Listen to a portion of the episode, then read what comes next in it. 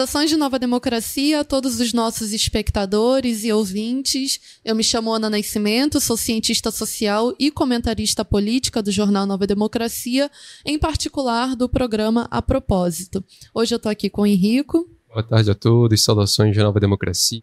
Eu me chamo Henrico de Gregório, sou jornalista da Nova Democracia e apresentador, junto com a Ana, do programa A Propósito. É um prazer estar mais um sábado aqui para fazer essa entrevista com a professora. Hoje nós entrevistaremos e conversaremos com a professora, pesquisadora e jornalista Rosana Bond, que inclusive é, denuncia que aproximadamente dois meses sofreu uma perseguição por parte de vereadores de Joinville, lá em Santa Catarina, em particular de Henrique Deckman. A perseguição foi iniciada depois que a pesquisadora desmentiu as informações utilizadas pelos vereadores para a aprovação de uma lei, a lei de número é, 18.635, que instituiu a rota turística do caminho do Peabiru no estado de Santa Catarina. Essa lei, segundo Rosana Bond, conta com graves e sérios erros históricos, geográficos e arqueológicos. E Rosana conta com mais de 30 anos de pesquisa profunda e detida sobre o caminho de Peabiru, que é uma rota indígena milenar de mais de 4 mil quilômetros de extensão que liga os oceanos Pacífico ao Atlântico, com passagem pelo Brasil e o antigo Peru. E a intervenção de Rosana na Alesc, junto com Fábio Kravulski, garantiu uma revisão e edição nessa lei. Um grande movimento de solidariedade solidariedade para com Rosana Bond foi é, realizado, concretizado em uma nota de solidariedade assinada por mais de 200 pessoas e entidades, dentre elas as lideranças indígenas como Elisete, da Comissão de Caciques Guarani, músicos como Marcelo Rebelo e Reinaldo Antunes, e jornalistas da Associação Brasileira de Jornalismo Investigativo, a Abrage. É, saudações de Nova Democracia, companheira, como é que você está? Saudações para vocês, companheiros. Muito obrigada por me convidarem.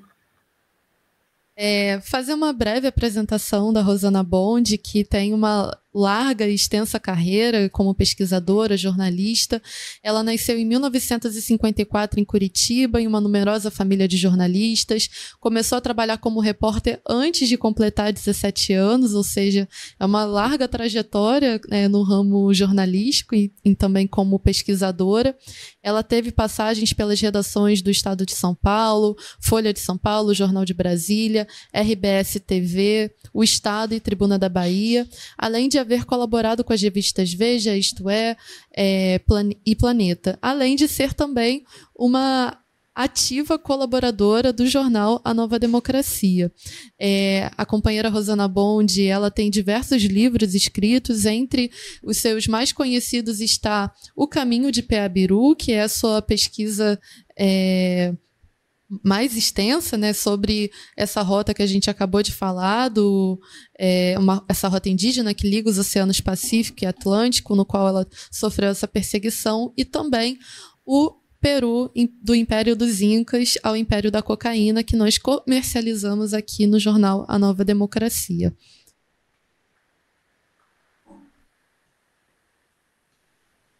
Bom, professora, para darmos início então à nossa entrevista, à nossa sessão de conversa, nós vamos tratar primeiramente né, das suas obras, do seu trabalho e começar perguntando é, como se deu essa jornada no, no meio jornalístico para você? Quais, quais foram os temas que como você chegou ao interesse nesse, nessas temáticas que você trata com tanta profundidade, como a luta indígena no caminho do Peabiru, que a gente vê que você tem uma ligação bastante profunda com os Guarani, é, com os Guarani propriamente. Então, queria que você contasse um pouco para a gente, para os nossos espectadores. É bastante coisa. Eu comecei cedinho, ninguém é perfeito. Meu pai, jornalista, me botou no, na fogueira bem cedinho.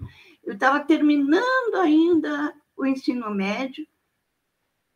Aí ele já era jornalista, ele disse assim: Puxa, você só tira nota ótima em redação. Tem impressão que eu vou te botar no, no fogo. Como assim, pai? a partir da semana que vem, vou ver se você se encaixa lá no jornal, se você topa começar a, tra a trabalhar lá no jornal, no jornal que ele trabalhava, em Londrina, no Paraná. Aí eu fui, e ele, ele me, me imitava e faleceu. Ele imitava, disse que eu cheguei na redação como uma pequena madame unhas pintadas, curtinhas mais pintadas, cabelinho arrumadinho e tal, não tinha nada a ver com jornalista, jornalista bagunçado, fala palavrão. E falei, em pouco tempo você já estava igual. palavrão, você era tão elegantezinha, era uma menininha toda assim, certinha e não sei o quê. De repente, eu vi a transformação. Você virou uma jornalista. Segundo ele, foi bom, por um lado. E aí foi, eu gostei muito, me apaixonei pela profissão, né? E não sei se é, claro que não é, estou brincando, mas o nome Bonde ajuda, né? Uhum. Se lembra de, de espionagem, de, de agente secreto e coisas assim. E eu tinha um gostinho mesmo de cavocar onde ninguém queria cavocar, sabe? Aquelas coisas que queriam esconder era o que eu gostaria e que eu gostava de, de ir atrás. Assuntos, quanto mais escondido para mim, melhor era. Me desafiava, né? Então, foi muito legal essa experiência. Inclusive, creio que a maior experiência minha como jornalista foi a, a que eu tive no Peru. Porque uhum. eu fui passar férias lá, eu estava muito cansado. Foi no ano da, que o Tancredo Neves estava hospitalizado. E eu fazia plantão no jornal para ver se o homem morria, o homem não morria. Conclusão: tirei férias exausta, exausta, e fui para o Peru, né? E queria passear no Peru. Só que eu cheguei lá no Peru e logo de cara, assim, um amigo meu me, levou numa, numa janta folclórica, que eles chamam de penha. Então, são músicas folclóricas, né? etc. Canções, é, artesanatos e tal. E ali naquela noite, pelo fato de eu ser loirinha, hoje eu estou roxa, mas eu, já, eu era loirinha quando eu estive lá. Então eu chamei atenção, né? Porque eu tinha um tipo físico diferente do pessoal que estava. Isso foi em Lima, na capital. Uhum. E aí alguém me perguntou se eu toparia conhecer uma, um bairro pobre de, de Lima, que Peru não era só aquelas coisas de incas e não sei o quê. Tinha bairros pobres em Lima, bastante necessitados, e que eu, deve, eu como jornalista, deveria ir me falar. Falei, eu uhum. topo, topo sim. Aí marcaram comigo, né, de eu ir num bairro bem pobre, não me lembro o nome agora da, da localidade. Mas eu sei que foi, era para eu almoçar lá num domingo. Eu achei uma honra almoçar num bairro bem pobre, na casa de alguém que eu não conhecia, no domingo. Me, me senti acolhida. Aí eu cheguei lá realmente numa situação terrível mesmo, grave. Criança brincando no meio do lixo, sabe? Cachorrada comendo rato. Enfim. Aí me levaram para o apartamento, era um conjunto, tipo um pombalzinho, assim, né? Aí me levaram para o apartamento e começaram a me fazer perguntas. Se eu era jornalista há muito tempo, o que, que eu fazia em termos de jornalismo e tal. E perguntaram qual era meu, minha curiosidade com o Peru. Falei, vocês querem mesmo saber? A minha curiosidade era entrevistar o Sendeiro Luminoso, que naquele tempo o Partido Comunista do Peru era conhecido como Sendeiro Luminoso, tido como o grupo terrorista mais perigoso do mundo. E era peruano. Eu falei, eu tinha vontade de entrevistar alguém do Sendeiro Luminoso. Só isso, não tinha pouca coisa. Aí eu vi uma conversa, assim, pessoal, alguns achando, rindo da minha, dos meus sonhos, né? Outros, enfim. Mas eu sei que depois daquela, daquele almoço lá, eu comecei a receber telefonemas na pousada onde eu estava, perguntando se eu queria conhecer um amigo assim, assim, assado. Eu não me falaram o que era, mas eu desconfiei. Falei, sim, eu quero conhecer os amigos, sim. Aí começou uma coisa parecia cena de filme. Uhum. Então, fiquem esperando um Volkswagen na esquina da rua tal com a avenida tal, com um jornal embrulhado debaixo do braço. Cena de filme do James Bond mesmo. E aí eu fui, comecei aí, né, nos, nos encontros que marcavam. Então, eu, eu entrava no, no, no, Volkswagen, eles pediam para eu abaixar a cabeça, de, praticamente deitar no banco de trás, para não ver caminho nenhum, né? Onde eu estava indo.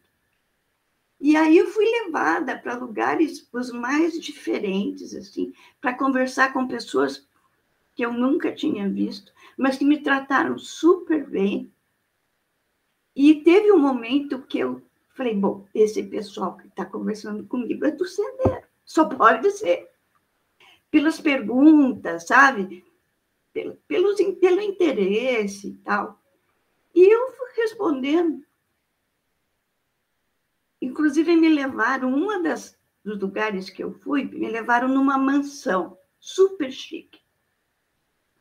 E eu estava lá, entrou na, na sala onde eu estava, um, um cara com, fumando um cachimbo, assim, cara de intelectual, óculos, barba e tal, conversando comigo. Eu achei legal, a primeira coisa que ele perguntou foi sobre o Lampião. Você é brasileira, teve um líder camponês que parece que fez uma, um movimento armado no, no Brasil, era conhecido como Lampião.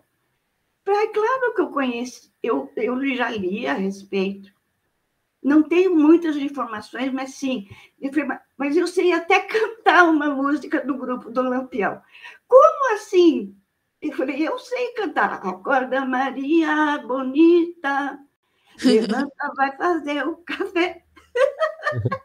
Cantei, dancei como os, os homens de Lampião dançavam, segurando.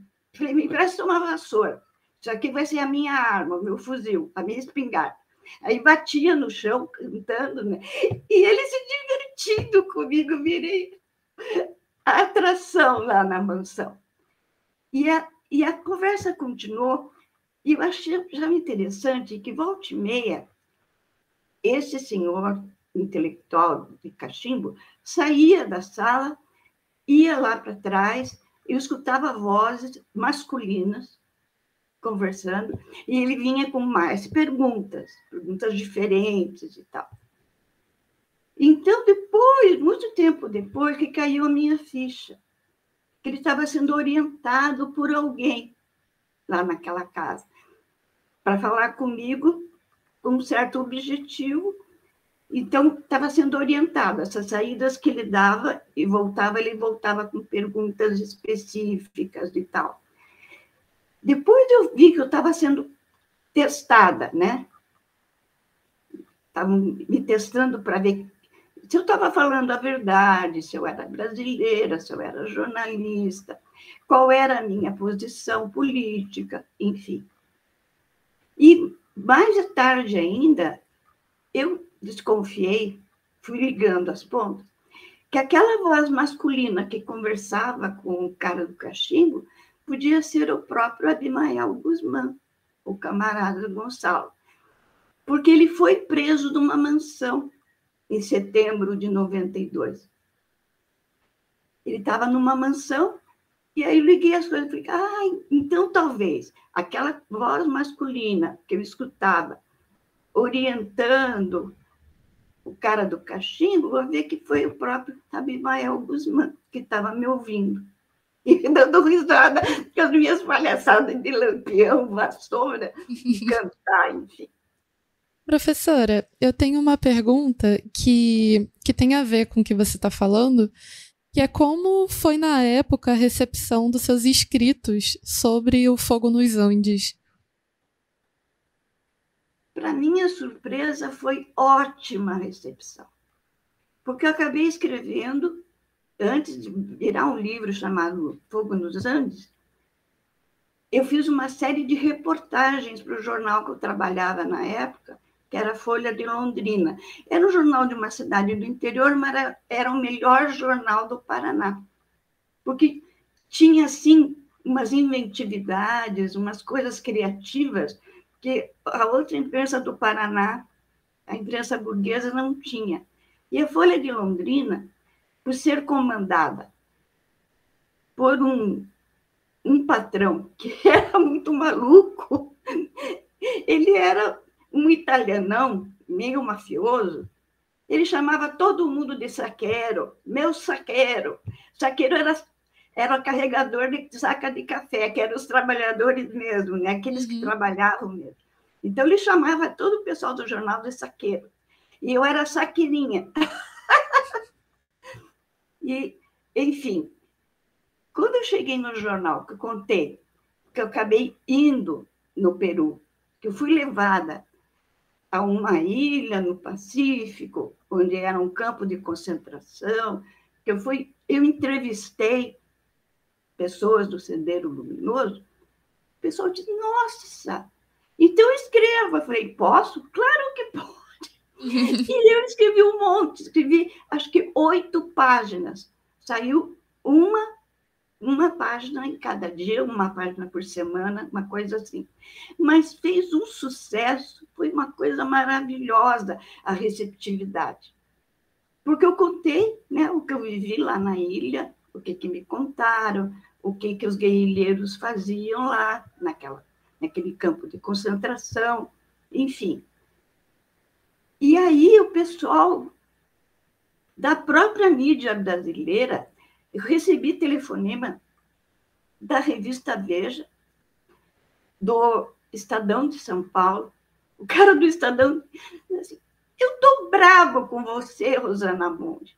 Estou uma arara com você. Porque faz anos que eu estou cultivando uns amigos peruanos para entrevistar o sendeiro.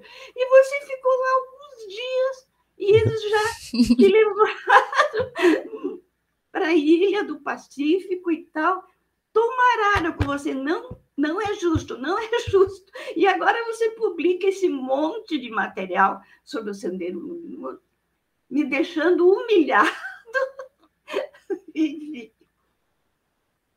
Foi, foi uma das coisas mais importantes da minha vida em termos de jornalismo foi essa passagem lá pelo Peru, essas entrevistas que eu fiz, inclusive porque o Sendeiro Luminoso me confiou tanto em mim, dos dias que eu passei lá, das conversas que a gente teve, que eles me deram material inédito, escrito por eles, à mão, na, no próprio campo de concentração, eles escreviam textos políticos, textos de história do Partido Comunista do Peru, da guerrilha e tal, e me deram me deram. Então, eu voltei para o Brasil com esse material, publiquei, né? Tinha poemas também escritos pelos guerrilheiros presos, tinham relatos de ações militares que eles fizeram. Então, foi um material para jornalista, assim, um achado mesmo. Então, a, a repercussão foi muito boa, tanto que uma editora falou assim: oh, esse teu material da Folha ficou tão bom, acho que dá para juntar e, e, produzir um livro. Aí saiu o Sendeiro Luminoso Fogo nos Andes, né? que foi o primeiro. E foi uma, uma juntada mesmo da, daquele material todo que eu consegui lá. E eu fiquei extremamente feliz com essa experiência. Me senti assim super participando da, das lutas da América Latina, né? De forma muito intensa. Sabe, o fato deles terem confiado em mim, de terem me passado materiais inéditos que não tinham passado nem para jornalistas que eles já conheciam há mais tempo. Uhum. Isso me deixou muito comovida, muito orgulhosa. Foi a coisa talvez mais importante da minha, da minha carreira. E a segunda coisa mais importante foi descobrir o caminho do Piabiru. Sim. Ele era um caminho solar, então ele não era do Pacífico para o Atlântico, ele era do Atlântico para o Pacífico, uhum. né? Porque acompanhava na Terra a ideia da construção do caminho pelos indígenas foi essa. Eles viam o Sol nascer no Atlântico todo dia, caminhar pelo céu, né? essa era a visão astronômica deles. Eles viam o Sol caminhar. Né? Aí, quando chegava no meio-dia, o Sol ficava lá em cima, no zênite, que era um deus também, porque os Guarani, por exemplo, eles têm os deuses são nos pontos cardeais, né? Moram nos pontos cardeais. Então, o Sol que nascia no Atlântico, que nasce no Atlântico, tinha um nome de um deus. Depois ele caminhava e deu esse deus ia se desdobrando pelos pontos cardeais, etc. Aí ele caminhava até o zênite, até o alto do céu, meio do céu, meio da terra, meio do céu. Tinha outro nome. E depois, do meio-dia, ele caminhava em direção ao seu descanso, ao seu dormir, à sua morte, que era no outro mar, né? que era um outro nome de Deus também. Então, o caminho do Piabiru, ele é uma reprodução indígena da caminhada do sol vista no céu por eles. Eles desenharam na terra um caminho que fazia o caminho do sol. Então, muitos deles chamavam de caminho do sol. O Piabiru era um nome que depois foi descoberto, que alguns usavam, né? Era um nome, assim, bem sagrado também. Na verdade, tudo que é ligado ao Piabiru, pelo menos para os guaranis, era coisa sagrada. Aí demoraram um tempão para me contar essa história. Um tempão. Primeira coisa que eles fizeram, quando eu perguntei sobre o Piabiru, eles perguntaram quem tinha me falado do Piabiru, porque uhum. para eles era assunto proibido, não pode falar dos outros. Não, lá no, interior do Paraná tem uma cidade com esse nome de Piabiru. E o pessoal que mora lá perto me falou que existia um caminho indígena que passava por lá com esse nome. Aí eles ficaram, ah, é? Contaram para você? E contar. Mas não foi parente nosso. Eu não era. Falei, não, foram de Uruá mesmo, brancos. Ah, porque a gente não conta para ninguém desse caminho é um caminho, para nós é proibido falar. É muito sagrado, a gente não, não quer contar para ninguém. Eu falei, entendi. A sacralidade dele é que os Juruá não respeitam, exatamente. gente branca não, não vai respeitar esse caminho. Então, a gente não conta. Mas, assim, você fez as perguntas certas. Só que nós não vamos te responder agora. Nós vamos te dizer o seguinte: você precisa estudar o povo guarani. Muito, muito. Para que a gente possa te contar alguma coisa e você entender. Senão, se a gente te conta agora, você não vai entender nada. Você tem que conhecer o povo guarani. Forte mesmo, profundamente. E me mandaram estudar. E me deram até o nome dos livros que eu devia ler. As teses de antropologia, sabe? As os manuscritos de 1500 e tal, me falaram que quem conhecia o Piabiru era pessoal da Espanha. Aí me orientaram bem. Então, eu não fiquei perdendo tempo nos arquivos de Portugal. O Piabiru estava nos arquivos espanhóis, né? Então, eu achei, fui, primeira coisa que eu fiz foi ir a um lugar onde os arquivos espanhóis existissem, que foi Assunção, no Paraguai. Fui uhum. muito bem tratada lá, achei tudo que eu queria. Você vê como são as coisas, as coincidências do Piabiru. Eu cheguei em Assunção, não conhecia nada, e eu peguei o jornal do dia e estava escrito lá embaixo, assim, no rodapé, que ia ter uma feira do livro numa pracinha, coincidentemente perto do hotelzinho onde eu estava. Oba, eu vou na feira do livro. Aí cheguei lá, fiquei procurando coisas que interessassem a minha pesquisa, né? Caminho do Peru, essas coisas. Não é que eu achei um livro, mas eu fiquei tão feliz. Falei,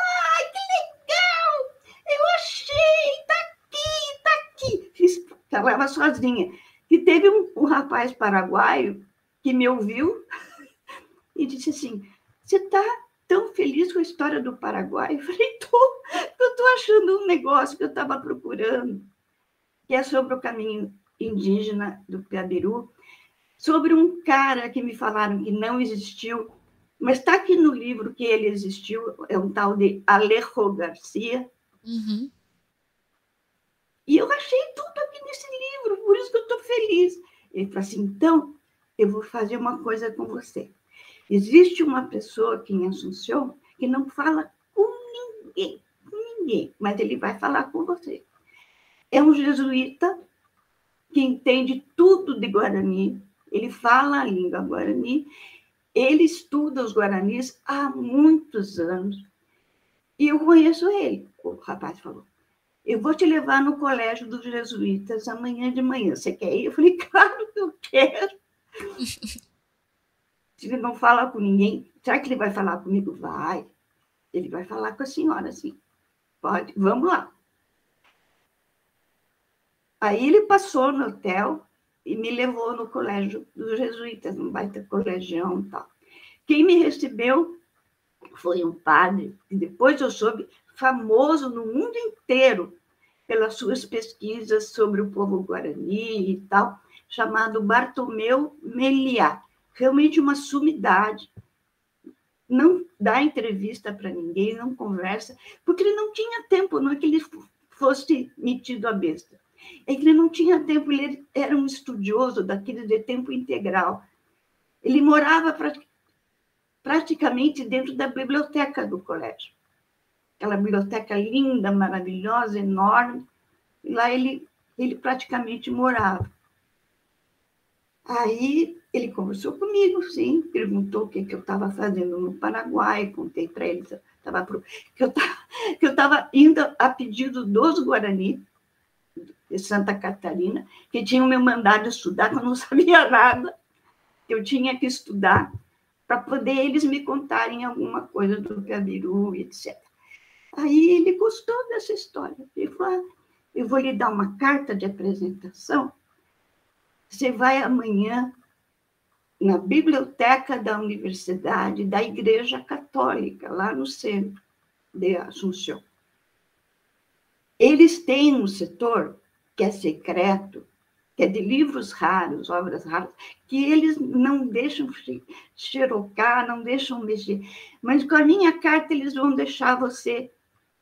Você pode pedir o que você quiser para eles, que eles vão te atender com a carta minha. Então, foi assim: eu peguei uma carta do famoso Bartomeu Miliar, e no dia seguinte eu fui lá na biblioteca da Católica, né, de Assunção uma baita de uma biblioteca, realmente.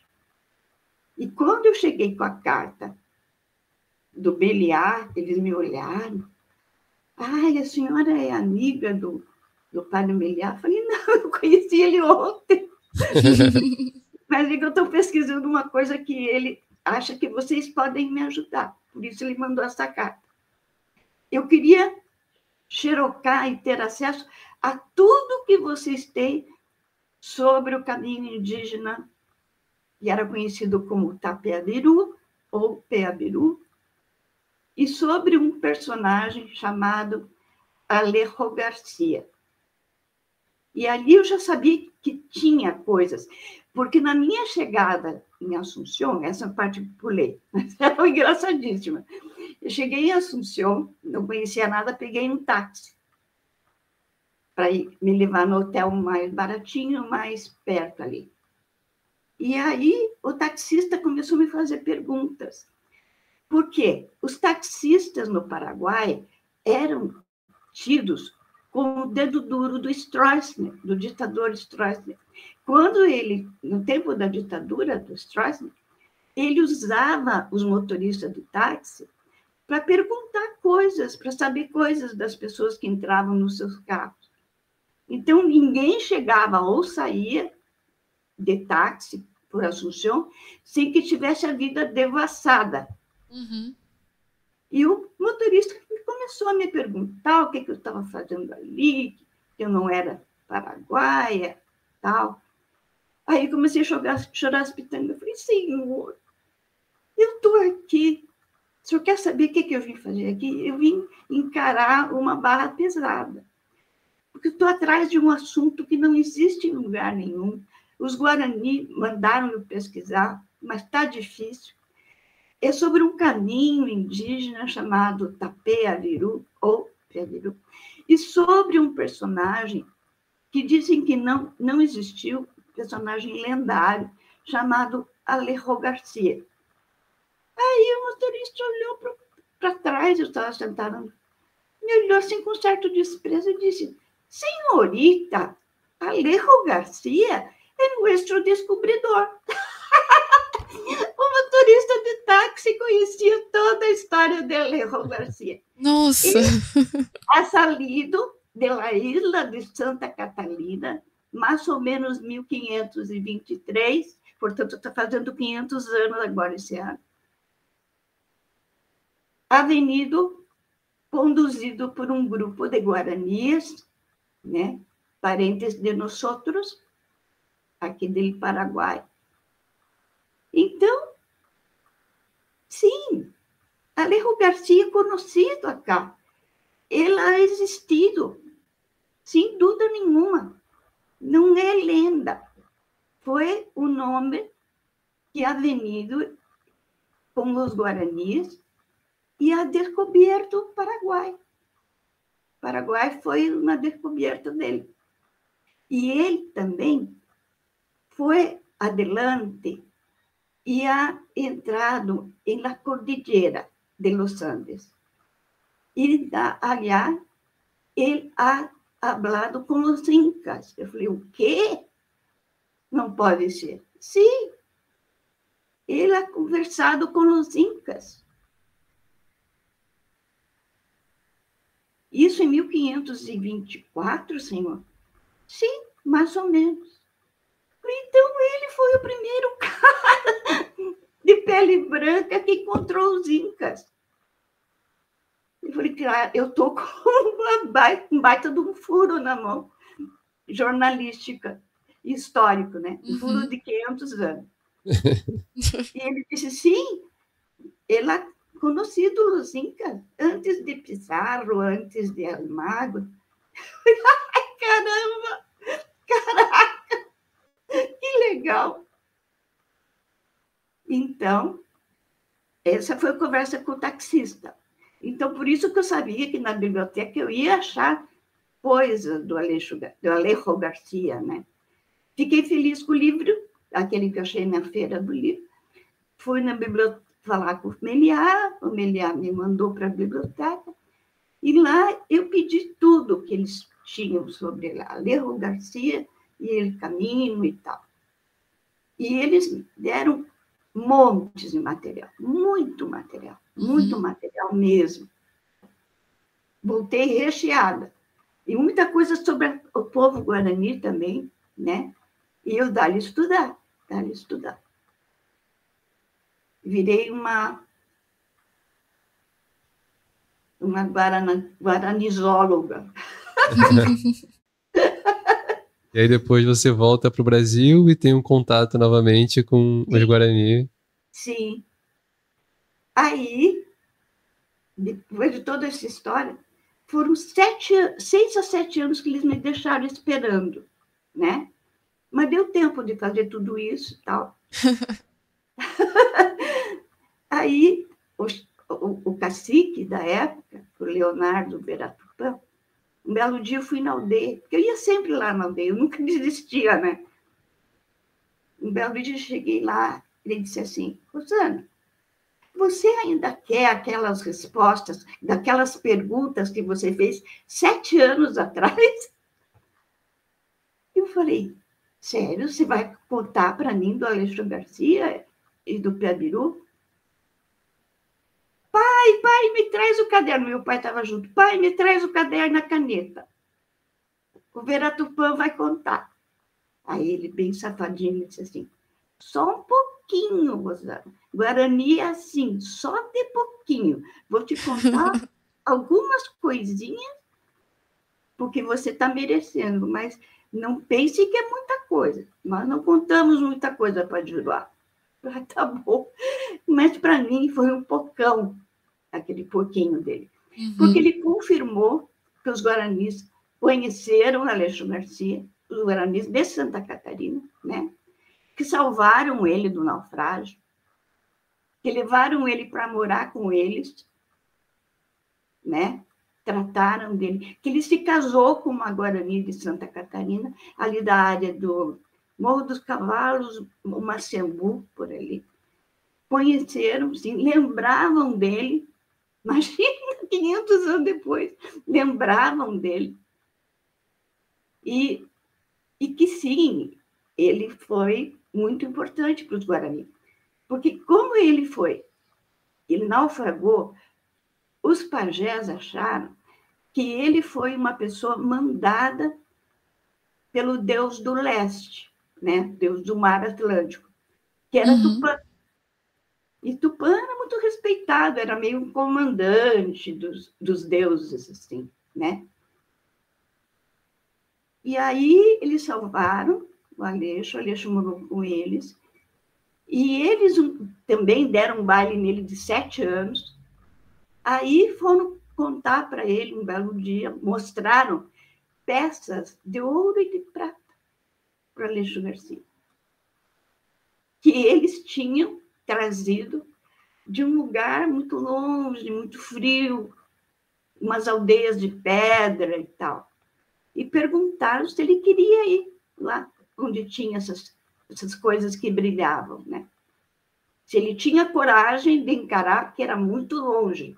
Uhum. Aí ele falou que tinha. Foi aí que ele mudou de patamar. Ele era um amigo, vivendo na aldeia e tal, cunhado, né? Porque casou com uma índia guarani, chamado de cunhado. Mas aí, quando ele aceitou fazer a caminhada pelo Piabiru, aí ele subiu de patamar. Aí ele vira um Mairatá. Mairatá significa mais ou menos assim, um ser sobrenatural ou especial que faz a caminhada sagrada, que caminha no caminho sagrado, né? Então ele virou um Mairatá.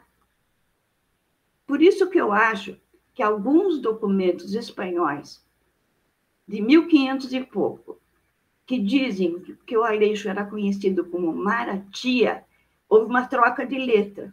Uhum. Porque eles me falaram que era Mairatá o apelido dele, né? O ser especial, tal, salvo veio de Tupã, e que aceitou fazer a caminhada. Era uma caminhada longa, uma caminhada sagrada, chamada Uatá, por isso que ele era Ma, Mairatá, uhum. era a junção das palavras. Então, foi assim que eu acabei chegando no Mairatá Aleixo Garcia, ou Alejo Garcia. E, enfim, tudo deu certinho, para descobrir que foi ele realmente que chegou nos Incas em primeiro lugar, que a história oficial da América do Sul está errada, que não foi Pizarro nem Almagro que chegaram no Império Inca, antes dele, que ele chegou antes, né? E ele, pelo jeito, pelo que eu entendi, assim, conversando com os Guarani e tal, ele era um cara simplório. Ele era um tripulante de um navio sem importância nenhuma. Ele era um cara simples, um trabalhador de navio. E ele se adaptou à vida da aldeia com tranquilidade. Então, ele foi aceito como um guarani, ele foi guaranizado, né? foi devidamente guaranizado. Eles fazem questão de dizer isso. O Aleixo Garcia, depois que começou a morar com eles, deixou de ser branco, né? ele foi guaranizado. Isso é importante. Porque tem gente que não estuda a história direito e fica dizendo que o Aleixo Garcia fez um saque nos Incas.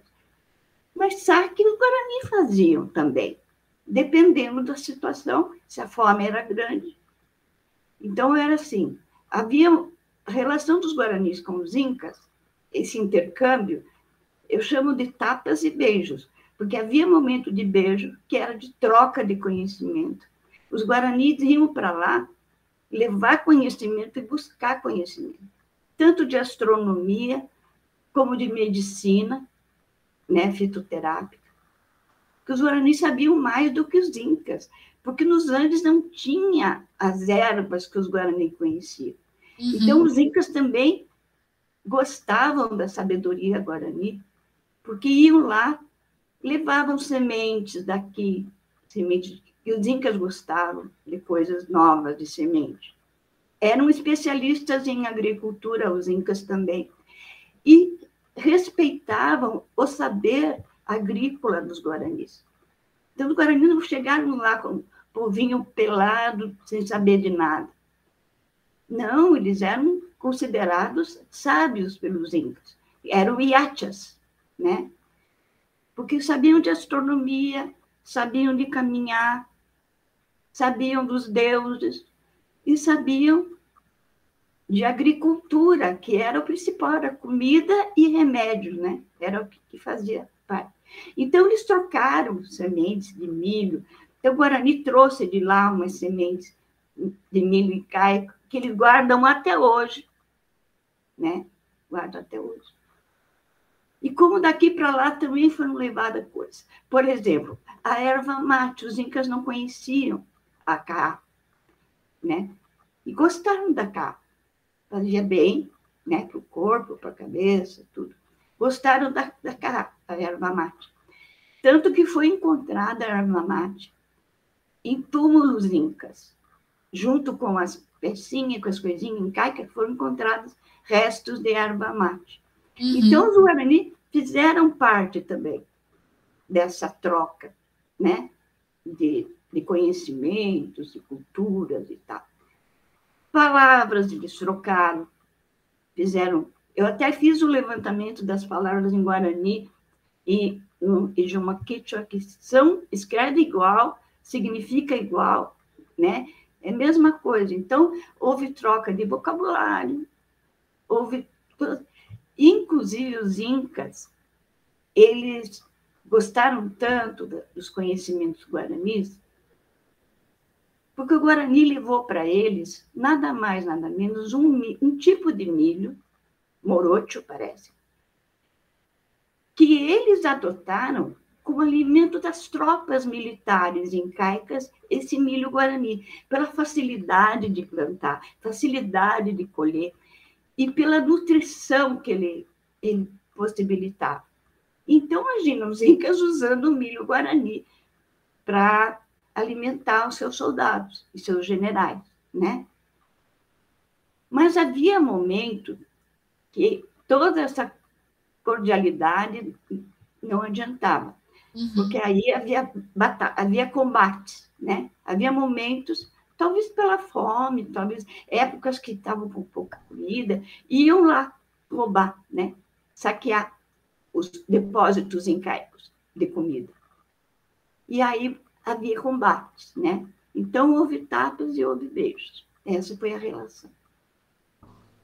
E Rosana, você fala dessas pesquisas lá de trás que a gente tem conversado aqui, que resultaram né, nesses livros Caminho do Piabiru, também no Peru, do Império dos Incas ao Império da Cocaína, mas parte dessas pesquisas, ou então pesquisas relacionadas, continuam até hoje, né? Então, no início desse ano, você estava com uma equipe de, um, de uma produção, é, uma produtora, aliás, cinematográfica, a Rebel Produções, que está produzindo um filme As Conquistadoras, e parte da produção desse filme encontrar, encontrou ali documentos, né, manuscritos raros, o consultor é, Fábio Kravuski, que foi lá na, na, Espanha, na Argentina. Sim.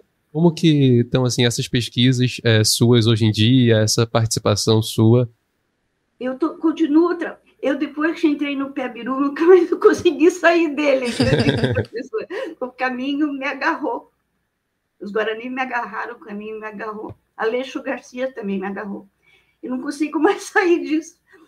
Mas é bom, porque sempre tem novidade, eu não fico me repetindo, sempre tem aspectos novos a conhecer, né?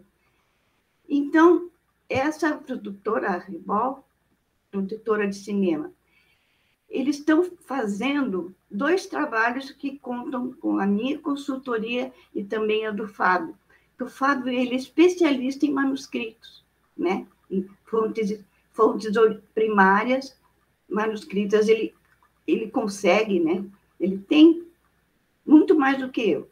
Ele me passa o material muitas vezes, quando eu peço para ele, né?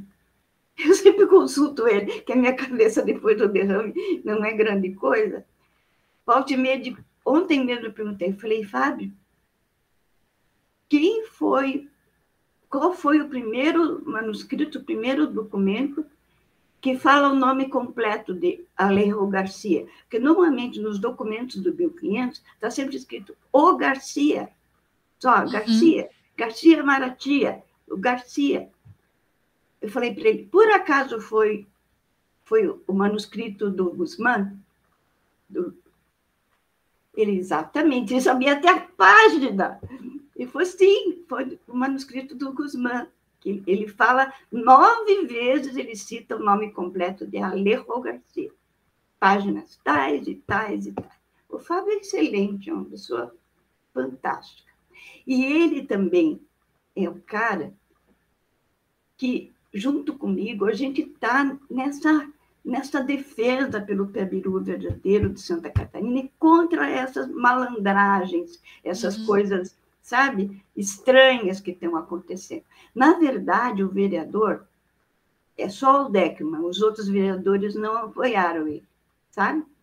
É só o Deckman, que é o teimoso, que é o, é o cara que eu tenho a impressão que ele deve estar com algum financiamento, de alguma pousada.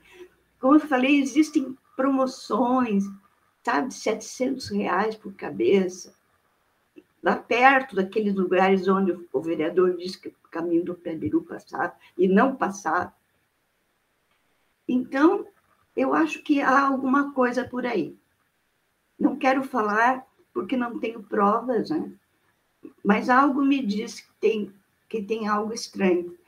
Porque ele veio aqui casa, o vereador. O Henry estava junto, esse meu amigo que ligou o computador escutou a minha paciência com esse vereador e com o grupo dele, de explicar tudo direitinho onde era o, onde era o Piabiru verdadeiro, que cidades passavam. E aí falei para ele assim, vereador, é o seguinte, se o senhor quiser, não quiser acreditar na minha palavra, o senhor não precisa acreditar. O senhor vai acreditar nos documentos de 1500, certo? E de 1600, certo? Certo. Então, na sua cidade, eu dei de presente uma coleção de originais espanhóis do Arquivo General de Índia, de documentos de 1500, 1600. Dei para a biblioteca do Museu de Joinville uhum. esse presente. São três volumes enormes. Lá estão todos os documentos originais, os manuscritos, que falam do verdadeiro caminho do Pebiru. e ele fez de conta que não ouviu. E continuou insistindo na mentira. Rosana, só para contextualizar os, é, os, nossos espectadores, também os que vão ouvir uhum. a entrevista pelo podcast, o Deckman, uhum. o Rick Deckman, é como foi falado lá no início, esse vereador de, de Joinville, né, em Santa Catarina, que está promovendo essa perseguição, porque a senhora, junto com o Fábio, Sim. contaram uhum. a, a, a, farsa que levou à aprovação da lei que instituiu a rota turística ali em Santa Catarina. E quais que foram até agora os artifícios usados na perseguição? Você mencionou a visita que ele fez à sua casa, né, a ida que ele foi à sua casa. Ele veio aqui em janeiro, não adiantou nada, porque ele fingiu que não ouviu tudo que eu expliquei para ele. Continuou publicando nas redes sociais dele, do grupinho dele, que o caminho do Piabiru era pela cidade dele, Joinville, e não é, não, nunca foi. Que o caminho do Piabiru passava ali pela por escadaria do Monte Cristo em Garuva, que também parece estar participando financeiramente dessa coisa. Também não, não, não, não é verdade.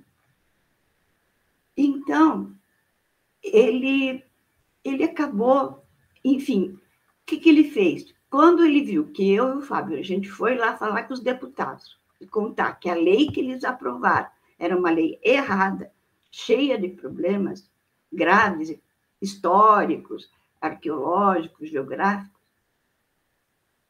Falei para eles: vocês têm que sentir vergonha. Fiz os, os deputados ficar com vergonha. Eu falei: gente, que vexame, vocês aprovam uma lei sem conhecer o assunto. Como? E o governador sancionou uma lei fake, uma lei totalmente errada. Aí eles se tocaram né, da, da bobagem. Não, então nós vamos fazer uma análise dessa lei numa audiência pública. Foi ótimo, porque assim, se o pessoal de Joinville tiver documentação que não tem nada, provando o que passa por Joinville, eu tenho que calar minha boca.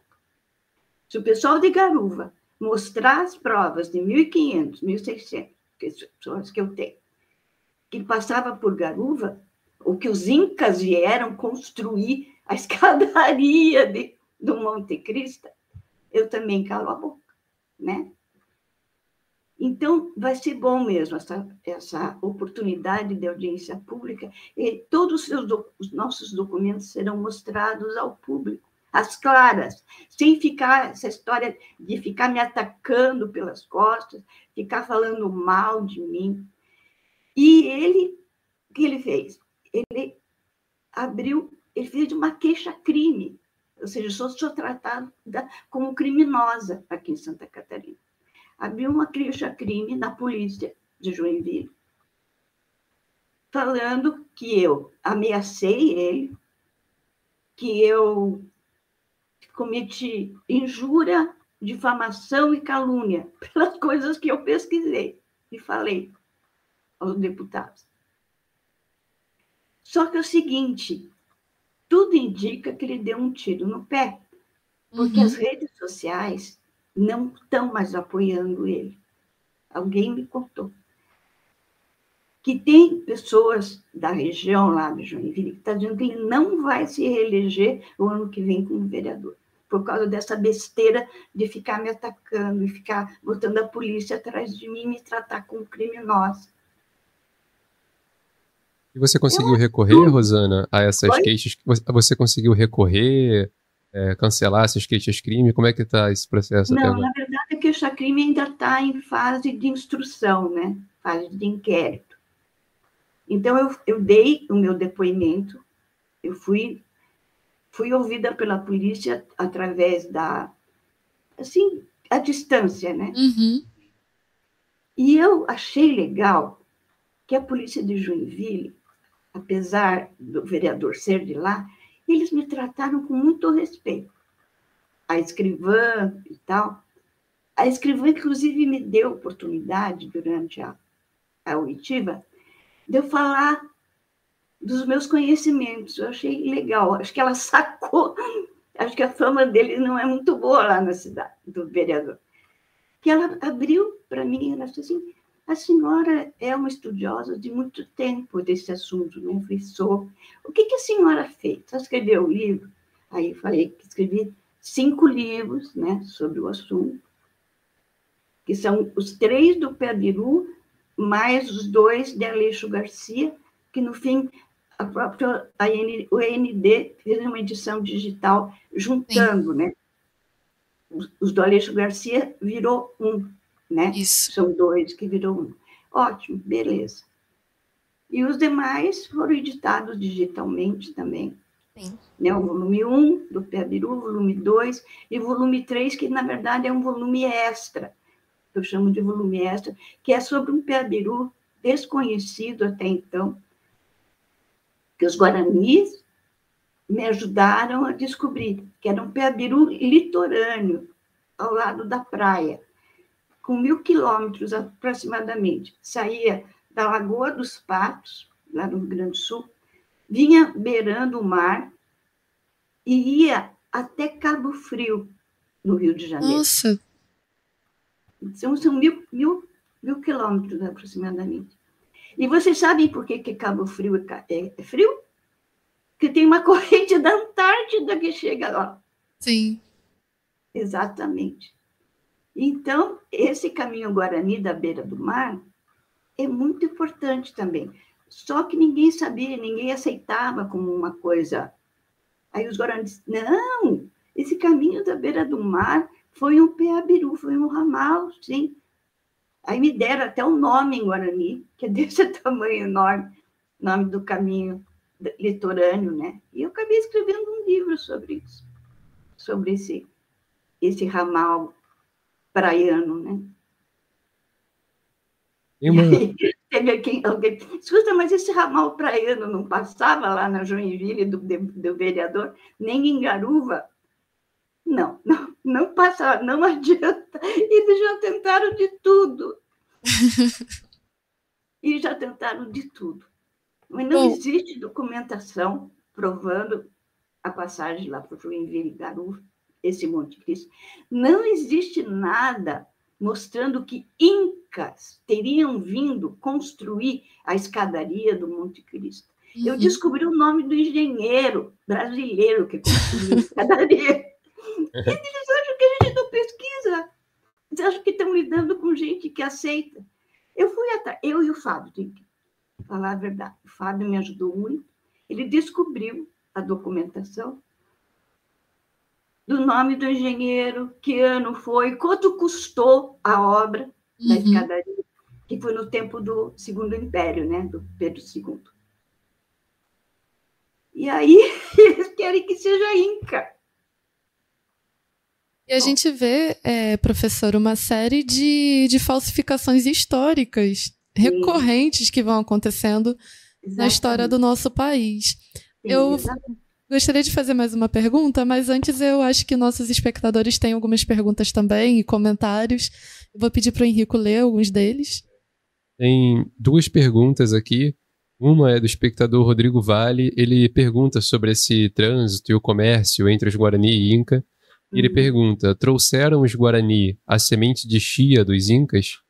E uma outra que eu acho que dá para colocar na sequência é uma pergunta do Vic, ele pergunta, companheira, como são feitos os financiamentos para as suas pesquisas? Bom, sobre a, a troca de, de, de alimentos e, e, e, sementes medicinais, é, plantas, enfim, a chia acho que não estava no cardápio. O que eles trouxeram de lá foi o milho, milho roxo, milho preto, milho azul, que aí os guaranis aqui trabalhavam com milho também de uma forma maravilhosa. Eles construíam geneticamente milhos listados, uma, uma carreirinha preta, outra branca, uma preta, outra branca. Xadrez, milho xadrez. Milho azul, que é o milho da terra sem mal, né? Construíram mi, milho embalado grão a grão. Vocês já viram esse milho? É um milho tido como crioulo, guardado pelos índios até hoje. É um milho que é embalado grão a grão com aquela palha. Isso tudo obra da, do conhecimento guarani de agricultura. O que eles trouxeram de lá, além do milho e tal, né, foi a, a batata baroa, a batatinha, aquela batata salsa, uhum. era uma batata que não tinha aqui. Os incas deram para os guaranis, os guaranis fizeram aqui a, a plantio, a reprodução. Agora, a chia não não estou lembrando, acho que não fazia parte do cardápio, não. É. E aí tem a outra pergunta do Vitor, que ele pergunta se as suas pesquisas têm alguma fonte de financiamento e se tem, se chama Rosana Bond. se chama A Nova Democracia e Editora Emberê. Eu trabalho para o jornal, recebo, guardo e faço as minhas pesquisas. E, é, professora, o que tem motivado você a permanecer nessa, nessa luta, né, por continuar pesquisando, desempenhando o trabalho tão importante que você faz? As populações indígenas são meu principal mote. Tanto os, os guaranis, aqui do Paraguai, da Bolívia, porque eu acabei indo conhecendo o Guarani até a Bolívia, mais ou menos. Porque Aleixo Garcia chegou lá num, num lugar que se chama Chuquisaca, que é perto de Potosí, onde existia aquela uhum. grande montanha de prata. Então, Chuquisaca foi o lugar mais longe, dentro da, dos Andes, onde Aleixo foi. E lá perto tem índio Guarani morando. Porque alguns índios que foram com o Aleixo, que não foram só guaranis, foram de outras tribos também, foram de tribos do, do Pantanal, do Chaco, também se aliaram àquela entrada, né? E foram. Os Terenas foram, sabe? Os Kaiowá foram, os Guarani daqui de Mbiá foram. E aí uma parte deles ficou por lá, sabe? Então se fala Guarani na Bolívia, né? Se tem cultura Guarani dentro da Bolívia, uhum. próximo da cordilheira. Inclusive, é uma coisa que que está sendo muito discutido recentemente é o fato do marco temporal. Uhum. E você tem muito contato, estudo e também. É... Enfim, toda uma rede de solidariedade em volta dos Guarani, do povo Guarani.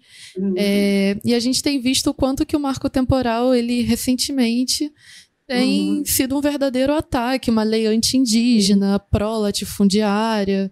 É... E aí eu queria que você contasse um pouco pra gente, porque não é de agora que esses ataques são feitos. A gente Sim. falou um pouco de falsificação histórica, né, que esse uhum. vereador de Joinville estava tentando fazer, mas a falsificação o histórica. temporal também é uma falsificação. Exatamente. É a mesma coisa. Eles querem os latifundiários, né, as classes dominantes, principalmente o pessoal do agronegócio, latifúndio, eles querem forçar uma barra que a Constituição determina ou ela limita uhum. a questão do reconhecimento das terras indígenas a sua data de promulgação, que foi outubro de 1988. Não é verdade, não é verdade. Existe uma lei anterior, inclusive, que garante, ela foi aproveitada pela Constituição de 88, essa lei anterior, que determina o direito dos povos indígenas ao seu território. Não uhum. marca tempo, sabe? Então, é uma falsificação histórica. Inclu pelo seguinte, porque em 88, 88 tinha muito muito grupo indígena, que tinha sido expulso da sua terra. Sim. Então, não estavam ali no seu território hoje reivindicado em 88, que tinham sido expulsos. Eles estão sendo expulsos já há muito tempo, né, de muitos territórios no Brasil. E aí vem o agronegócio com essa malandragem né, histórica de falar de 88. Não, os índios, muitos deles não estavam mesmo em 88 porque tinham sido expulsos. Sim.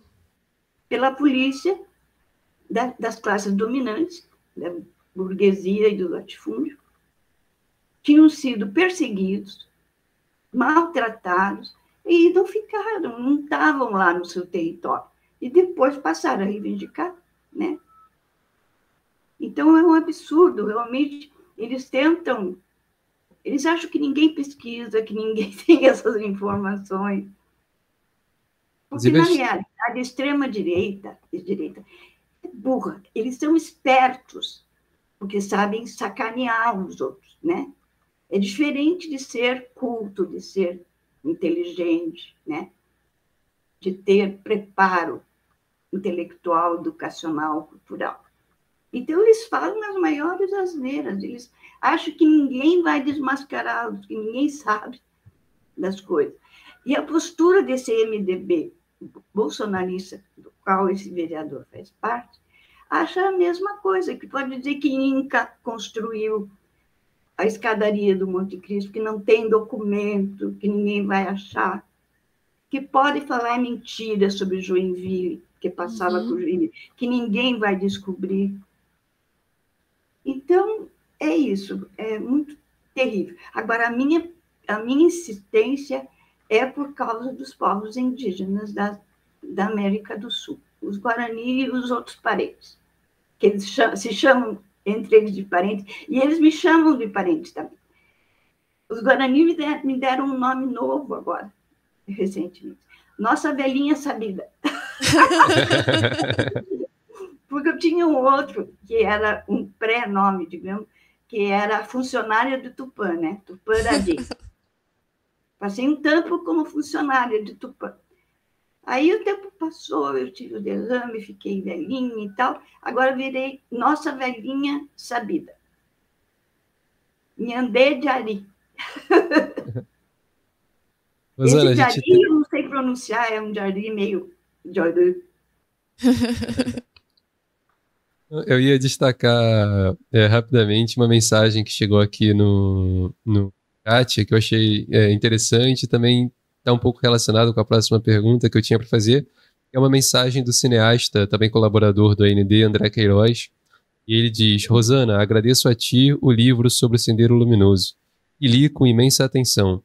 Fui um dos disparadores de minha vontade de ir e registrar de forma documental em El Pueblo que Falta, que é o documentário do André Queiroz. Ele diz: Em 2013 fui a Acucho, que é Lacuna, ainda com as pistas abertas na cabeça pelo teu livro. Salve, companheira, diz o, o cineasta André Queiroz. E aí, esse apoio do, do André Queiroz, né, essa mensagem de, de solidariedade dele, me levou a, minha, a, a querer destacar minha outra pergunta também. E era que, Rosana, nesse processo de perseguição, você conseguiu montar ali uma ampla rede de apoio, uma ampla rede de solidariedade. Atualmente, uma nota de solidariedade conta com mais de 200 assinaturas de entidades, de, de diferentes pessoas.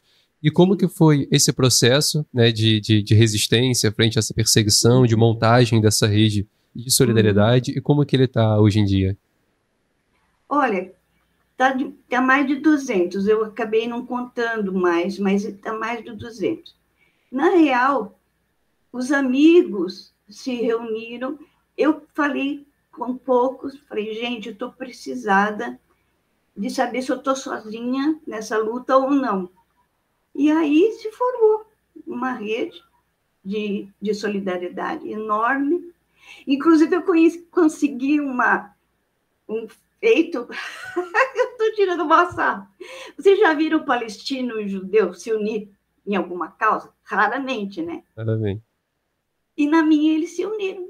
Eu recebi solidariedade da Federação Palestina da América Latina e recebi solidariedade do grupo Judeus pela Democracia. e aí eu brinquei, falei, vou me candidatar para a ONU. Já que a ONU não consegue, eu consigo. E, Rosana, algo que eu queria perguntar também, você, nessa perseguição e tudo, sempre, inclusive em comunicação com a gente, trata também do amplo cenário de perseguição a jornalistas, atores ali em Santa Aqui Catarina. Em Santa Catarina, os colegas estão passando uma situação terrível. Sim. Muita tem perseguição. Tido, tem tido uma articulação, assim, conjunta entre vocês? É Olha, eu conheci os colegas perseguidos agora, na, no meu caso, porque eles acabaram se manifestando e contando para mim também, né, os seus problemas e tal. Então, eu fiquei sabendo da existência de grupos de pessoas, jornalistas, que estão sendo perseguidos também. Por sinal, hoje eu tive uma boa notícia. Eu vi que aquele, existe um, um portal aqui muito bacana, que foi um dos primeiros a se solidarizar, se solidarizar comigo, que é o Centro de Comunicação Sul, uma coisa assim, mais conhecido entre os índios por Desacato, Portal Desacato. E o Portal Desacato estava sendo processado, entre outros jornalistas, estava sendo processado pelo Silvinei Vasquez, aquele cara canalha lá da, da Polícia Rodoviária Sim. Federal. Porque ele é catarinense e ele fez questão de perseguir os jornalistas de Santa Catarina. Então, ele abriu o processo contra o Portal Desacato e outros jornalistas também. E hoje tive a bela notícia que a maior parte das ações abertas pelo Silvinei, a justiça zerou. Anulou. Pelo fato dele estar preso, ele está sendo acusado, né? Então, não tem como ele querer acusar outros, né? Perseguir outras pessoas. Então, acredito que agora.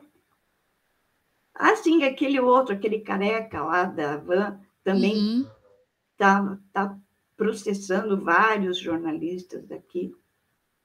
Agora, o Sindicato dos Jornalistas de Santa Catarina está encarando bravamente isso aí, sabe? Está encarando com valentia, está metendo a boca no trombone. Os próprios jornalistas também, sabe, têm seus portais e, e reagem, né? Isso aqui, Santa Catarina, é aquilo que eu escrevi, pro, pro, é uma Disneylândia do, do nazifascismo, né? Sim. E eles não esperavam essa reação. Ainda mais o jornalista, que sempre foi tão desligado, faz matéria denunciando tal, mas para si mesmo nunca é muito, nunca foi muito organizado para se defender. Mas as reações vieram, né? Então, jornalistas estão reagindo, os daqui, eu não estou sozinha, estou bem acompanhada por palestinos, por judeus, por jornalistas, gente do Rio Grande do Norte mandando solidariedade. Sabe, lugares que eu praticamente não. Amazônia, sabe? Então, o povo brasileiro é um povo que tem solidariedade, né? ele demonstra isso, sabe? Ele atua nessa coisa. E como o meu caso acabou se espalhando, essas 200 entidades e pessoas, que está bem mais do que isso agora, são de todos os lugares, de norte a sul do Brasil, né? de lugares que eu nunca passei. Tem lugares que eu passei, que eu conheço gente, porque eu também andei bastante, eu fiz minhas oguatás. Eu morei no Mato Grosso, por exemplo, de lá veio bastante solidariedade, né? Aquela região do Mato Grosso. Mato Grosso do Sul eu ia sempre também, a região do Pantanal ali, que também é uma região muito importante, né, para a luta indígena. Mato Grosso do Sul é uma violência terrível. Sim. Foi apelidada de a faixa de Gaza brasileira, Mato Grosso do Sul. É muita morte de liderança indígena, muita morte de camponês. É barra pesada aquele lugar. E toda essa bravura, na verdade, dos jornalistas que a gente vê tanto em você, é, mas também em tantos outros que têm lutado contra essas perseguições sistemáticas, fazem a gente refletir sobre como o jornalismo no nosso país ele sempre foi uma profissão, pelo menos da parte dos jornalistas honestos, democráticos, verdadeiramente progressistas, sempre foi uma profissão muito perseguida. A gente vê como foi durante o regime militar. Acho que você pode, inclusive, falar eu com mais. Eu sou jornalista da época do, da ditadura militar, né? Eu me lembro que a gente ficava sabendo das, das maracutaias deles, porque eles votavam nas redações com o timbre da Polícia Federal. Proibido falar das pedras preciosas do ministro tal. A gente sabia que o ministro tal da ditadura estava envolvido com desvio de pedra preciosa. Então, uhum. o negócio de joia e pedra não começou agora, do genocida. É uma coisa que ele pegou dos seus queridinhos lá do, da ditadura militar. Já tinha esses desvios né, de ouro. O Curió, lá na, na Serra Pelada, Quanto ouro este sem vergonha não desviou do Brasil? Roubaram ouro, roubaram outros minérios, as pedras. Então, nas redações tinha lá proibido falar de tal coisa de tal ministro. Você descobria essa sacanagem através da proibição. É verdade. E tinha, no meu tempo, tinha censor, um cara da, da Polícia Federal, dentro da redação do jornal. Ele ficava cafungando aqui atrás de ti, você escrevendo, e ele lendo o que você está escrevendo, sentado aqui do, atrás de ti, olhando o que você estava escrevendo. Aí, mas a gente sempre dá um jeitinho, né? Aí descobrimos um jeito de escapar disso aí, na Folha de Londrina. O que, que era? A gente escrevia ao contrário. E aí eles deixavam passar e, no fim, se descobria que era. Por exemplo, teve uma época que um dos Kennedy lançou uma nota do Partido Democrata contra a ditadura militar brasileira, não me lembro qual dos Kennedy. Aí, qual foi o título que nós demos? Kennedy elogia a ditadura brasileira. Não, ditadura não, revolução. Kennedy elogia a Revolução Militar Brasileira. Era bem o contrário. Que aí, quando o pessoal deixava passar, acabava chegando, de algum modo, a quem podia desmentir, entendeu? Uhum. Então, havia isso. A gente trocava os títulos, a gente fugia do censor, esse, o dono da Folha de Londrina, que eu contei para vocês que ele era meio amalucado, ele entrava na redação, quando ele via esses caras lá cafungando na gente, ele dizia, saiam daqui! E ele tinha uma boa relação com os milicos. Saiam já daqui! Seus urubu! Me, de, me deixam o meu saqueiro trabalhar em paz.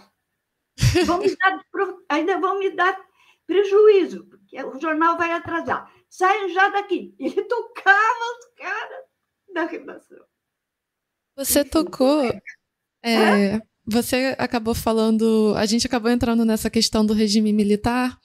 E eu lembrei também de alguns artigos que você trata sobre a luta, não só dos indígenas, mas dos quilombolas também. Sim. Aí eu queria que você pudesse, se você puder falar um pouquinho sobre. Uhum. Eu, os quilombos aqui em Santa Catarina são muito numerosos, eles estavam escondidos, eles foram, eles foram calados e foram abafados, né? A população afro-brasileira é grande aqui em Santa Catarina e já fez coisas muito legais, como criar grupos de remadores só de negros, né?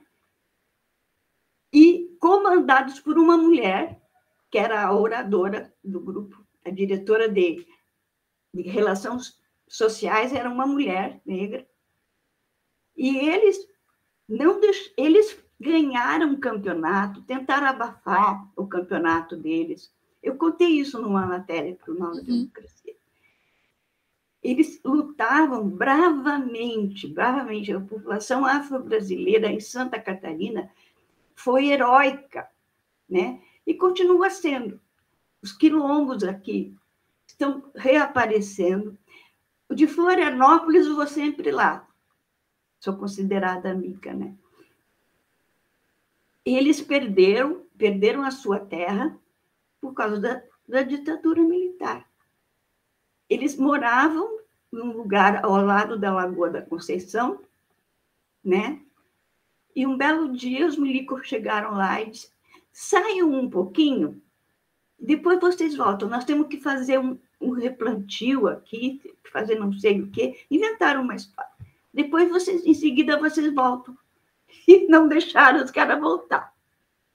Mas eles descobriram, mesmo tanto tempo depois, e alguns anos, alguns poucos anos atrás, eles conseguiram retomar a sua área, eles reocuparam, eles estão morando na ocupação hoje, que é um parque do estado, né, parque estadual do Rio Vermelho.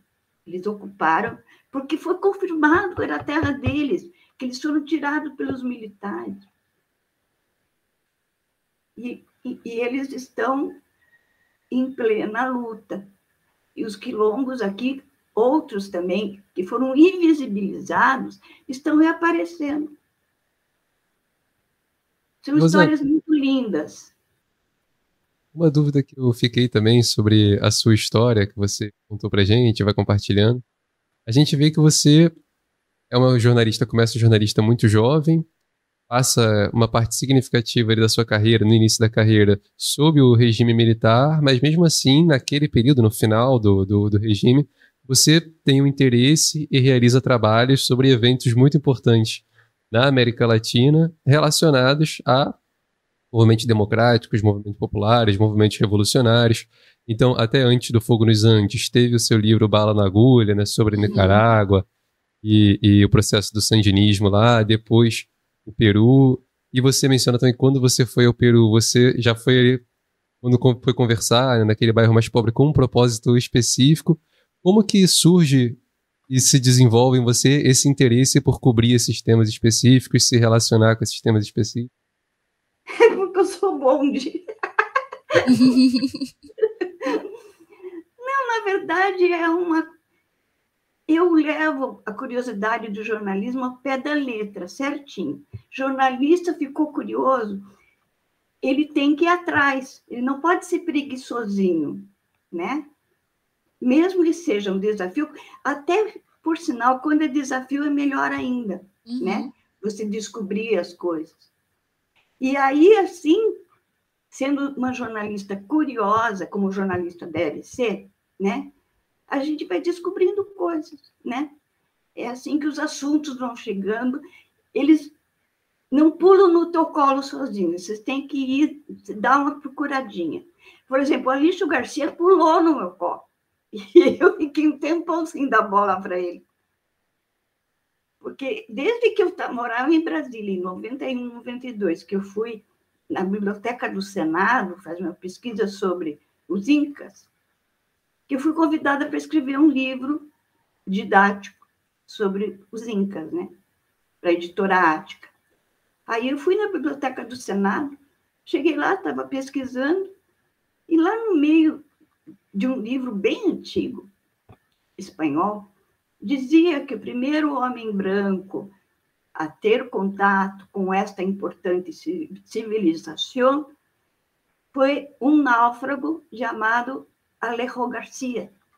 Mas eu anotei com displicência, porque foi bom náufrago, o Pizarro também naufragou, o Almagro. Deve ter, esse Alejo Garcia deve ter sido um daqueles espanhóis naufragados lá do Pacífico, né, que, que acabou chegando antes que os outros mas não era, era, era um outro cara. E aí o Alexandre Garcia foi me chamando a atenção e eu não, não olhava para ele. Mas esse fantasma, ele é tão teimoso quanto eu. Ele ficou atrás de mim até eu enxergar. Quando eu consegui enxergar que ele tinha estado nos Incas antes de todo mundo, falei, caramba, e que ele era de Santa Catarina, que ele era náufrago daqui, né? juntando as pontas da história. Ou seja, eu, descobri num livro espanhol velho que ele era um náufrago que contatou os Incas.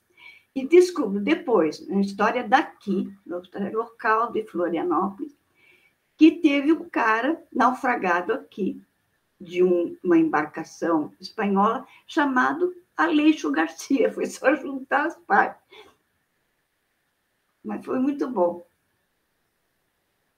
É, o pessoal está comentando também algumas coisas no chat. Você pode dar uma olhada? Uh, o último comentário, assim, não seja conversa entre o próprio pessoal, é do, também do André Queiroz. Ele diz: O Nelson, jornalista e editor a Insular aí de Florianópolis está lançando uma coleção de 36 volumes. Cada livro conta a história de luta e perseguição de um jornalista. Ele mandou essa mensagem quando a gente estava discutindo sobre o regime militar, a Rosana sim, ficando sobre censores. Tudo. A Insular está fazendo o quê? É, ele falou que o Nelson, o jornalista e editor da Insular, sim, sim. está lançando uma coleção de 36 volumes, cada livro uhum. contando a história de luta e perseguição de um jornalista. Ah, tá. Certo. Legal. Bom saber que a Insular ainda está trabalhando. Alguém tinha me dito que a Insular não estava mais trabalhando. Bom saber.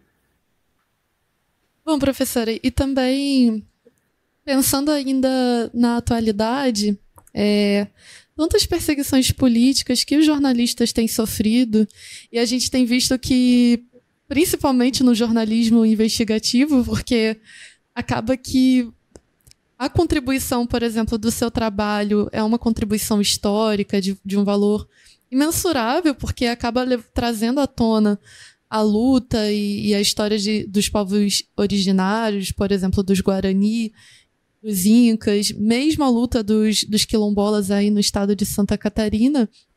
Mas a gente vê também, é, voltando um pouco para a questão do marco temporal, como isso afeta é, eu queria até perguntar assim para você como essa nova lei anti-indígena ela pode afetar também essa configuração do caminho de, de Peabiru aí em Santa Catarina?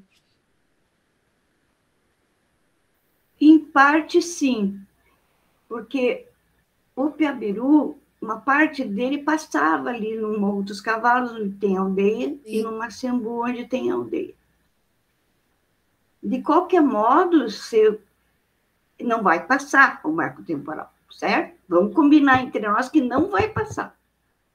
A luta é grande. Uhum. Não vai passar, mas se passar, pode afetar um pouco, sim, o fato de, de quererem ocupar com outras coisas aquela. Mas os Guarani não vão deixar. Uhum. pode até passar o marco temporal, mas Guarani não deixa, Xoquileng não deixa. Isso é verdade.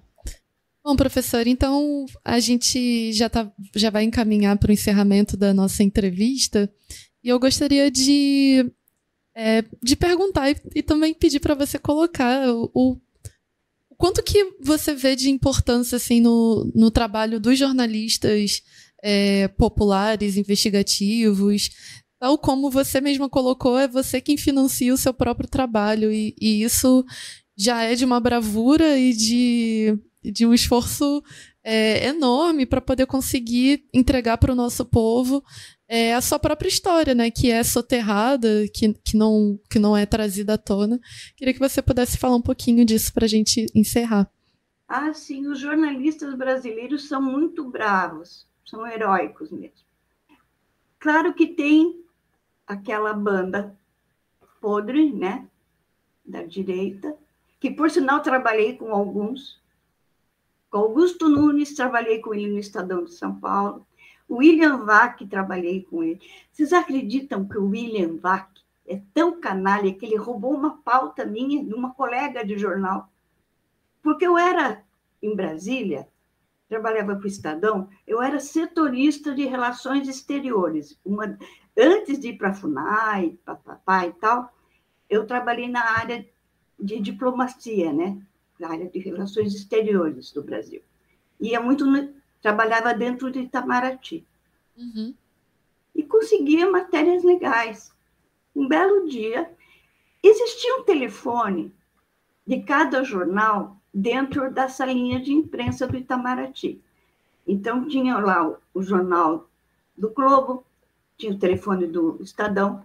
Aí tocou o telefone do Estadão, atendi. Era o William Vac. Oi, tudo bom, querida? Já estranhei que nunca tinha conversado muito com ele. Eu estou aqui em São Paulo e tal.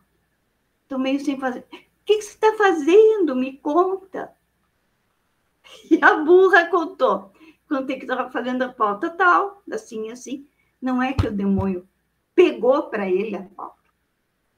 e apresentou como se fosse ideia dele. A sorte é que dentro do Estadão já tinha gente ali na sucursal do Brasília que conhecia bem a fama do William Bach. Então, quando aconteceu isso, eles disseram: mais uma, mais uma. Sabe? Então, eu acabei não sendo prejudicada. Ele, ele se prejudicou sozinho, né? Porque eu contei, gente, ele ligou para mim para saber como se tivesse interessado no meu trabalho, o que, que eu estava uhum. fazendo, o que eu estava aprontando, e eu contei. Aí o pessoal, mas ele faz isso sempre. Então, trabalhei com alguns, mas com, esse, com essas exceções aí de Augusto Nunes, William Vac, né? E o próprio, aquele outro, Alexandre Garcia, que, por sinal, lá em Brasília, ele sempre se colocando como acima do bem e do mal, ele era da Globo, tal, ele dava de dedo nas pessoas. A gente descobriu que ele tinha uma amizade estranhíssima dentro dos quartéis, dentro da ditadura militar, né? Que financiavam, davam, davam coisas para ele, entendeu? Furos e tal. Ele tinha, ele era considerado respeitado pelo, pela ditadura. Uhum. E mais, nós descobrimos também que ele era funcionário fantasma do Banco do Brasil. Ele dava lição de moral nas corrupções. Quando teve a, a Lava Jato, ele falando do Lula, da Dilma, do não sei quem, do papá. E ele era um cara que era funcionário fantasma, ele não ia, ele ganhava do Banco do Brasil, lá em Brasília, e não ia trabalhar. Cara safado. É bom lá em Brasília, meu tempo em Brasília foi muito bom, porque os jornalistas acabam sabendo de tudo, né? Sim. Porque as fofocas circulam naquele congresso, ali Palácio Planalto, tal. E a gente fica sabendo, e quem tem é, curiosidade e, e vontade mesmo, vai atrás e descobre. Não é tão difícil descobrir porque os rabos ficam. Os caras acham que eles roubam, que eles desviam, e não fica rabo, fica e jornalista descobre. Jornalista bom descobre. Brasília, então, que é a maior focal do mundo. ninguém consegue esconder nada de ninguém. E se escondeu, os jornalistas descobrem. É, exato. Nós descobrimos que a a, mulher, a Rosane Collor estava traindo ele antes do Collor. Ele foi o marido traído último a saber. Nós sabíamos, inclusive, quem era a figura. Nós sabíamos de tudo. E quando ele descobriu a história tal, do tal do Luiz Mário, né? a gente já estava cansada de saber. É, por fim, uma última pergunta. É, você tem perspectiva de continuar e lançar novos trabalhos? Sim, sim. Os Guarani pediram que eu fizesse mais um trabalho. Me passaram informação, porque eu não tinha muita informação. Aí me passaram uma informação inédita também. Então, eu acabei escrevendo mais um trabalho. Vai ser editado por uma editora de Curitiba que pediu para mim, né? Eles pediram, daí eu passei para eles. É um livro sobre o caminho do Pebiru pelo lado lendário, mitológico, sabe? Que os guaranis sabem de coisas incríveis, mas eles não contam pra, por aí. É que eu cheguei na aldeia, já com uma parte da história na cabeça, cheguei para a Cacica, minha amiga, e falei para ela: escuta, por, por acaso você ouviu alguma coisa ligada a isso, isso, isso, com relação a essa, essa lenda tal do ligado ao Peru e tal? Daí ela falou: sei, eu sei. Senta aqui, senta aqui que eu vou te contar. Nossa Senhora, me senti a própria, me senti exatamente como o cara do, do navio português, 500 anos atrás, um tal de João de Lisboa, ele estava voltando do sul, lá da, acho que de, ali da Antártida, não sei, estava voltando, parou ali no, na aldeia Guarani do Macembu, Morro dos Cavalos, e eles contaram para ele a respeito, mostraram para ele também as peças de ouro e de prata e falaram que conheciam o lugar e o caminho para chegar nesse lugar que era um paraíso, ou seja, era o Eldorado, eles contaram para o João de Lisboa que conheciam o Eldorado. Né? Então, quem contou para o mundo a existência dos Incas, a existência do Eldorado, foram os Guarani de Santa Catarina, de 500 anos atrás, ali do, daquela região, que são meus amigos, Morro dos Cavalos e Macembu. Então, eu me senti o próprio João de Lisboa, quando ela dizia, ah, eu sei, senta aqui, eu falei, ah, meu Deus, ela vai me contar alguma. E contou coisas ótimas. Muito legal. Bom, é, pode ler mais alguns comentários? É, tem mensagens falando da, da, das próprias histórias que a, a Rosana contou sobre William Vac e tudo. Uma mensagem do Miguel que ele diz: Rosana, seus livros Fogo nos Andes e do Império dos Incas ao Império da Cocaína foram decisivos para mim. Também li o livro que você escreveu sobre a Nicarágua. E aí tem também outra mensagem do Miguel que ele diz: Companheira Rosana, toda a minha solidariedade a você. Então, mensagens elogiando o trabalho, mandando solidariedade. É... Muito obrigada. Vou precisar. Bom, é, a todos os nossos espectadores, ouvintes e a Rosana também, que nós temos a honra de entrevistar, tivemos a honra de entrevistar hoje e agradecemos por ter aceitado o nosso convite e fazer parte da nossa entrevista de hoje. Oi? Dá para acabar a nossa entrevista vocês botando a música Peabiru do Almir Sater? Não dá, porque. É... Como? Hã? Para colocar a música? Isso. É só digitar música Piabiru Almir Sater no Google. Eu acho. E está no, no YouTube. Eu acho, você... eu acho que a gente não consegue colocar no, aqui na live. Mas, Mas, a gente deixa de recomendação para todos sim. os que, que, que, nos assistem agora, que vão nos escutar depois pelo podcast. A música, então, Piabiru, do Almir Sater, a gente vai deixar na descrição do vídeo também para facilitar o acesso. Sim. Certo. Tá bom, então. Bom, então agradecer a, a, companheira, agradecer a todos os nossos ouvintes, espectadores. Eu me chamo Ana Nascimento. Eu me chamo Henrique de Gregório. E até o nosso próximo A Propósito. Muito obrigada também.